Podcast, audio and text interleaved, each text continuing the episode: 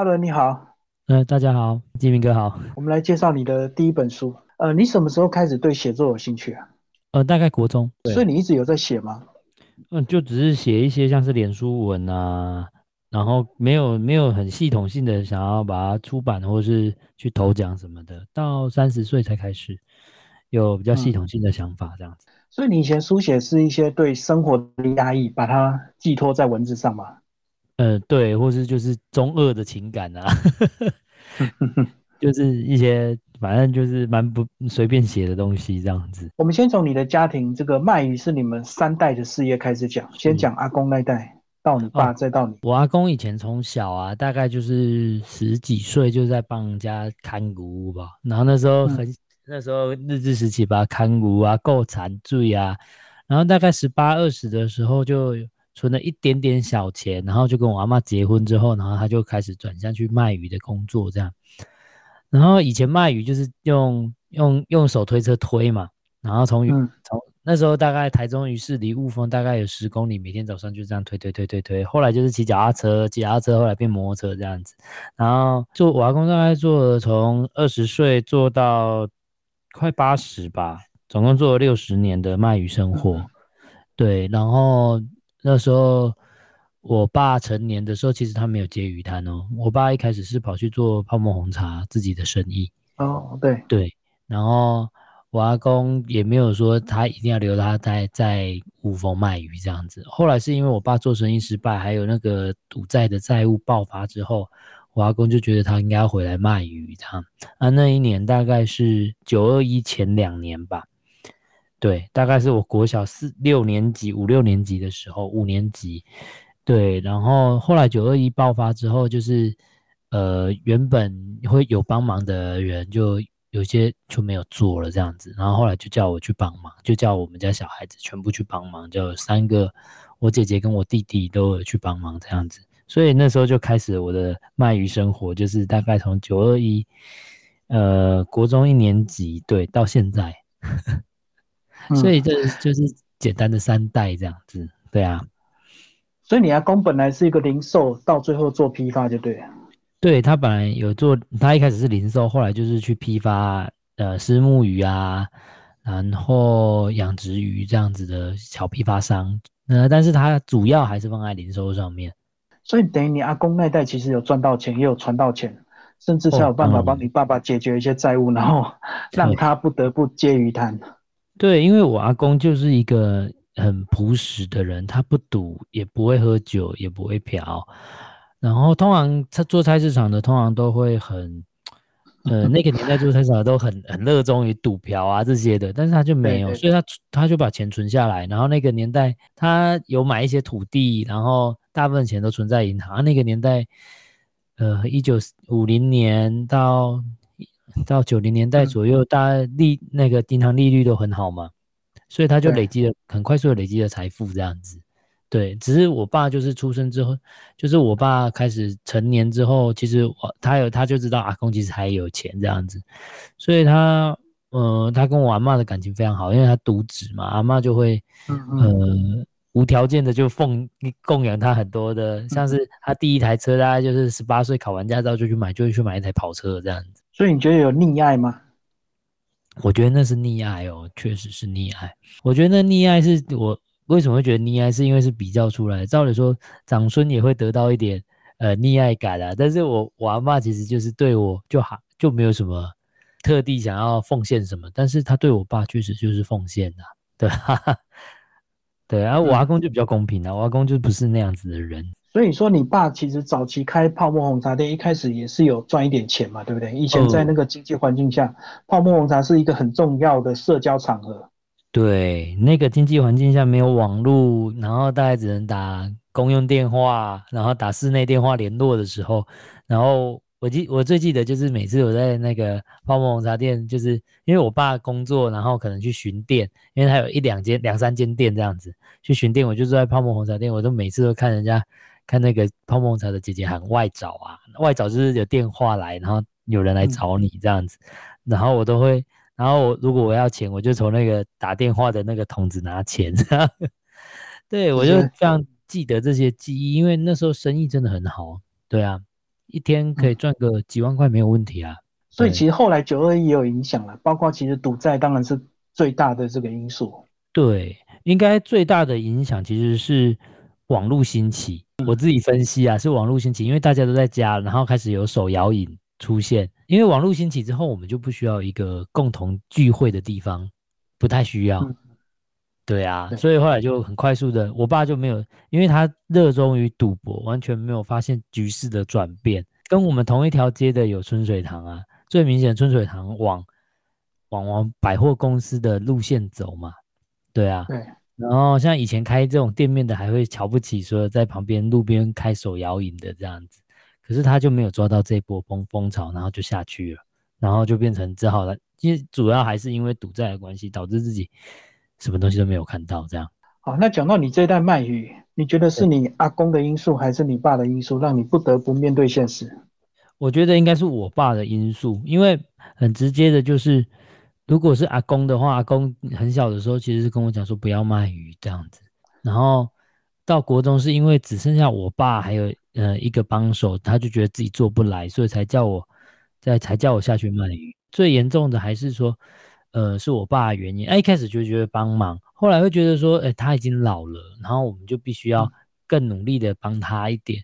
然后到最后，我决定下去接家业的时候，我是想说，哦，让他退休好了，然后做个几年就让他退休。只只只是我没有想到说，我一开始想说那些债应该他都解决完了，我没有想到他后来还是继续给我更大的债务。啊，所以就是一直轮回来，一直沉迷在里面，就对。对对对。啊，是个好命人啊！我爸是好命人啊，因为因为能这样子不断的借钱，然后不断的过自己想要的生活，其实是好命人，不是吗？对不对？就像赌博是他最想要做的事情，那他一直可以如愿所偿，我就觉得哇，真是好命。可是就是因为这样子，我才想说，那你为什么都没有想过别人的心呢？或者说别人的人生呢？所以我在离开的时候，我就非常。我离开原生家庭的时候，我就非常在思考这件事情：你到底把别人的人生当做什么了？这样，接下来我们就来讲你的鱼贩的一个工作。你现在应该能够自得其乐了吧，享受其中。嗯，可以啊。其实我现在蛮喜欢鱼贩的工作，因为我在二零一六年的时候离开了是就是我们家雾峰的菜市场的鱼摊之后，我在我就开始做自己的送餐厅的工作，这样子。因为主厨介绍，我就去做了这样。然后我一开始做的很累啊，就是一天大概做十六到二十个小时的工作时间。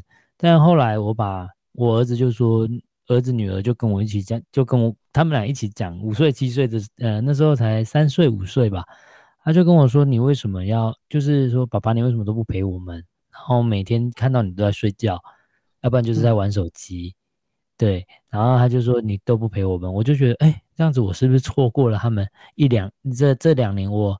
很辛苦忙的时光，其实我都错过他们的成长岁月。然后我就就决定说，我要把我的餐厅的数量降低，能多陪他，至少砍一半，甚至现在已经增加三分之一这样子。所以现在的卖鱼的工作其实是呃供给我生活费，然后我没有现在反而就是变得没有那么大的欲欲望去想要追求呃比较大量的财富，然后快速的累积财富这样子，而是。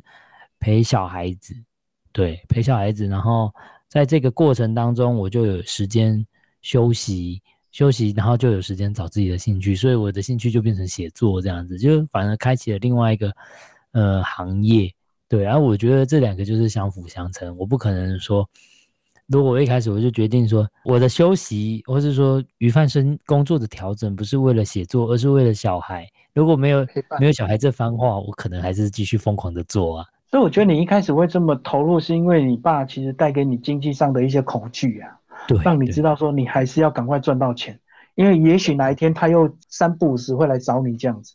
对，或是说我会害怕自己完全没有钱，如果突然我原生家庭发生了什么大事，如果是有人死亡啊，或是什么，显然如果一定要我帮忙的时候，我还是得出手这样子。可是到现在我就反过来想说，呃。我反而有一点收入之后，我就开始想说，到底我想要的人生是什么？对，嗯，有些人会觉得说，我必须要存到一两千万，打财富自由了才可以过自己人生。但是我的想法是想反过来想的，我必须要现在就开始体验我自己现在能体验的人生，然后慢慢的赚到我后来想要的财富，然后再退休，这也这也没关系，时间拉长。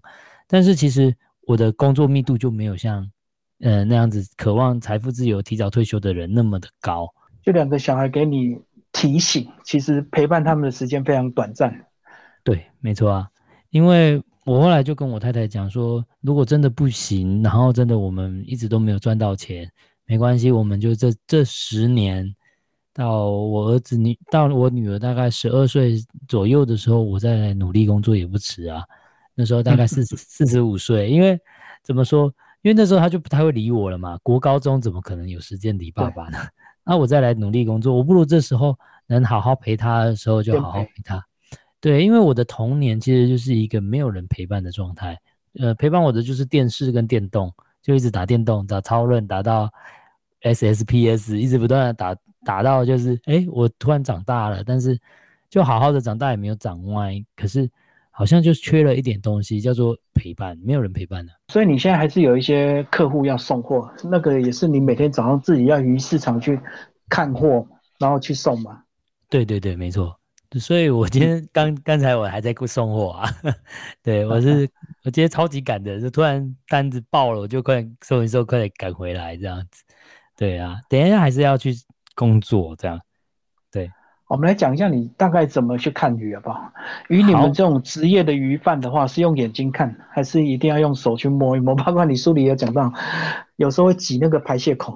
对对对对对，呃，我在我我大部分就用眼睛看，大家就可以看到鲜度好不好了，不用到摸，因为摸已经到很后来了。然后因为我现在都是跟远远端的去跟渔港呃叫货，所以我必须要他传给我照片，我就知道鲜度。看的诀窍很简单，我们就是看它的鳞片，或是说呃一一种鱼它应该有的体色是怎样，像是鬼头刀好了。呃，第一天是黄蓝色的，但是第二天可能它就变成黄白色，第三天可能就变白色了。我们大概就会这样子很快速的去看，然后再更进阶就是看它皮上面的呃含水量够不够漂亮，然后或是说它它身体有没有彩虹般的光泽，那这就是让我很快速的可以辨认出它的鲜度。然后如果是实体选的话，我会看鱼种。要不要摸这样子？大部分我都会拿起来看看它是硬度够不够。就是呃，好的鱼鲜度一定会像笔一样的硬邦邦的这样子。嗯，然后它放久了它就会软。对，所以这个是最简单的选法。然后有些特定的鱼，像是马头鱼或是金线鱼，我就会去挤它的蟹子腔，闻看看有没有特殊的味道，或是野生的三角鱼这种的，我都会闻看看有没有呃特殊的味道，因为它的食物链里面会有。产生那个味道的食物，所以有的话就会变成那个鱼整身都会是那个呃孤老食味，或是有点像是漂白水味的味道。对啊，好，那这些东西你知道，那卖鱼给你的人也知道，那大家都知道的情况之下，是不是自然价钱就可以很快谈成？就是好的鱼自然就贵，不好的鱼自然就便宜。嗯，对，因为我们一直都会，我们大部分都是用竞标或是直接口头议价，然后其实大家都知道那个价格的合理度在哪里，看，然后有时候会看当天的这种鱼的量多寡，去导致价钱的便宜或是贵。对，越多当然是越便宜啊。我会尽量就不买那些有问题的鱼啦，因为这其实处理起来也是麻烦，因为我是送给餐厅的，餐厅处理起来如果鲜度不够的话。呃，我都直接退退钱，所以我就宁愿是在我这边就帮他们把关好了，他们就不用去烦恼鲜度的问题。对啊，我反而比较像是选物的人，对啊。所以餐厅不能偷这种材料，对不对？对啊，因为如果他今天叫我选便宜的，我确实可以选便宜的给他，他拿到的品质就是差。可是像我都会很常讲一件事情，叫做卖鱼就像卖面包一样。呃，第一天的鱼最漂亮，第二天就便宜了，第三天就不行了，类似这样的状况。那我交给餐厅也是啊，我完全不能去，我不能知道他是不是当天用，所以我必须要给他可以冰两三天的东西。对，甚至有时候厨师一忙，可能忘了三四天，他还才发现那批鱼怎么还没杀，至至少那个时间还可以用这样子。对啊，我不能一开始就是为了便宜或是。呃，我要赚一点差价。假设今天我看到一批哎很便宜的鱼，但是鲜度比较不好，但是厨师可能看不出来，然后我卖给他一样很贵的价钱，这样就不合理了。对我来讲就是不合理的，所以我就会尽量的去挑最新鲜的鱼给他们。所以其实鱼贩也是在走个人品牌，对不对？就是客户对你的信任度。对，其实各种呃，不管是市场的鱼贩，或是做餐厅的鱼贩，其实我们都要建立信任，然后建立专业这样子的路数去走，要不然其实很危险，用价格去砍啊，或者什么，我都觉得不是一条好路了。好，其实这本书呢，这个很受欢迎，其实也写到这个鱼市场周边的那些人物，他们背后代表的一些故事。我写了很多人物啊，像阿尔姐啊、阿凤姐啊，然后还有那个北姑啦，然后跟烂咖 A 之类的。其实呢，他们就是我们一般在鱼市场能看到的人，不管是，呃，应该这么讲好了。呃，我看得到这些人，其实，在其他鱼市的鱼贩们，其实都可以发发现，哎，每个人都每个鱼市其实都有那些人的影子这样子。呃，我那时候写的时候，我就在想说，哎，其实我我知我我认识这些人物，但是，呃，我怎样让大众能知道说，哎，原来他们的就是这些人物跟其他的人的上班族生活其实没有什么不同。对对，举例来讲好了，北固大可能你就会看到说。呃，有些公司总是会有几个呃叛逃到其他公司的人啊，然后像是这样的情形，或者是说有些人总是会特别照顾你，或是有些人工作总是特别勤奋，但是你发现他并没有那么热爱他的工作，其实只是为了家庭的压力这样子。所以我在写的时候，我就在想说，我有没有什么方法让大家对鱼贩这群人这样子的人物们有一个。呃，感同身受的感觉，然后我我就力图去做到一件事情，就是我在写作的时候就让读者亲像是亲临在场，就像是我的角度一样。对，所以我就很很少有一个说，哎，这个人物是好还是坏的形状，而是你进去了，你就会发现，哎，我的感受是怎样。所以这个文笔的描述还是有点这个幽默性，然后带入他们真实的生命。包括你讲说，每个强悍的女鱼贩背后一定有个软烂的男人，对，因为他为了生活，他不得不强悍。对，因为这个状况其实很多哎，其实我那时候想到的，呃，强悍的女鱼贩很多，然后我又想到说，这个到底理论上到底成不成立？软烂的男人跟强悍的女人这个对比到底成不成立？这样我发现成立，因为我市场的阿姨好多都是这样子的人哦。他们一开始可能也只是嫁进来，其实也也是个小姐啊。但是老公就这样子，可能你爱赌啊，爱喝啊，不顾家里啊，然后他就必须要强壮起来，担负这个家。对啊，啊，当他们老的时候，老公还会跟人家讲说：“你有这番成就，还不是我家给你。”但是其实最可怜的是，这群人其实，嗯，这这群男人其实都没有问过这群女人到底想要什么。对，我就对这个人物非常的有印象，这样子，就是他们并不是一嫁进来就想变成这个样子，一定是环境使然，环境的压迫嘛。是是，对啊，所以就是一就是其实，在市场生活或者在鱼市生活，就很常看到这样子的人物，这样。好，你还有描述一棵这个尿尿树，非常有趣，大家在那边 尿尿交换情报。对。对尿尿树的发想其实是真，就真的啊！我就真的是每天早上就在在那里上厕所，然后跟跟旁边的男男人拉塞这样子。然后我这几年我比较少去鱼市，我后来发现尿尿树被变电箱围着了，他不让人家尿尿了。就有时候为了方便嘛。对他其实因为是鱼市的厕所离非常的远哦，然后跟我们停车场离的地方非常远，所以我们就会在停车场附近方便。但是久了久了，其实那就变成一个商业情报的交换站。你可能下车第一站就去上厕所的时候，人家就会跟你讲说今天的鱼贵还少，甚至有时候会跟你讲说，啊啊，如果你快点去买那个，不要尿，快点去买那个鱼，你要的你快点去这样子。其实很常会遇到这些，对啊，会抢啊。然后我后来写完，我才觉得，啊，这好像公司的茶水间哦。对我们就是在那边交换情报，然后嗯，身为男人这个是最方便的，女性就不能加入这样子。所以就会有一些很有趣的事情发生啊。所以阿伦跟我们讲一下，你是怎么样这个被亚军姐发现，然后开始写书，是脸书上他直接私讯你，对不对？对，我记得那那那个就是我写了一篇，也就叫尿尿术，就是他尿尿术的简短版，大概一千字左右。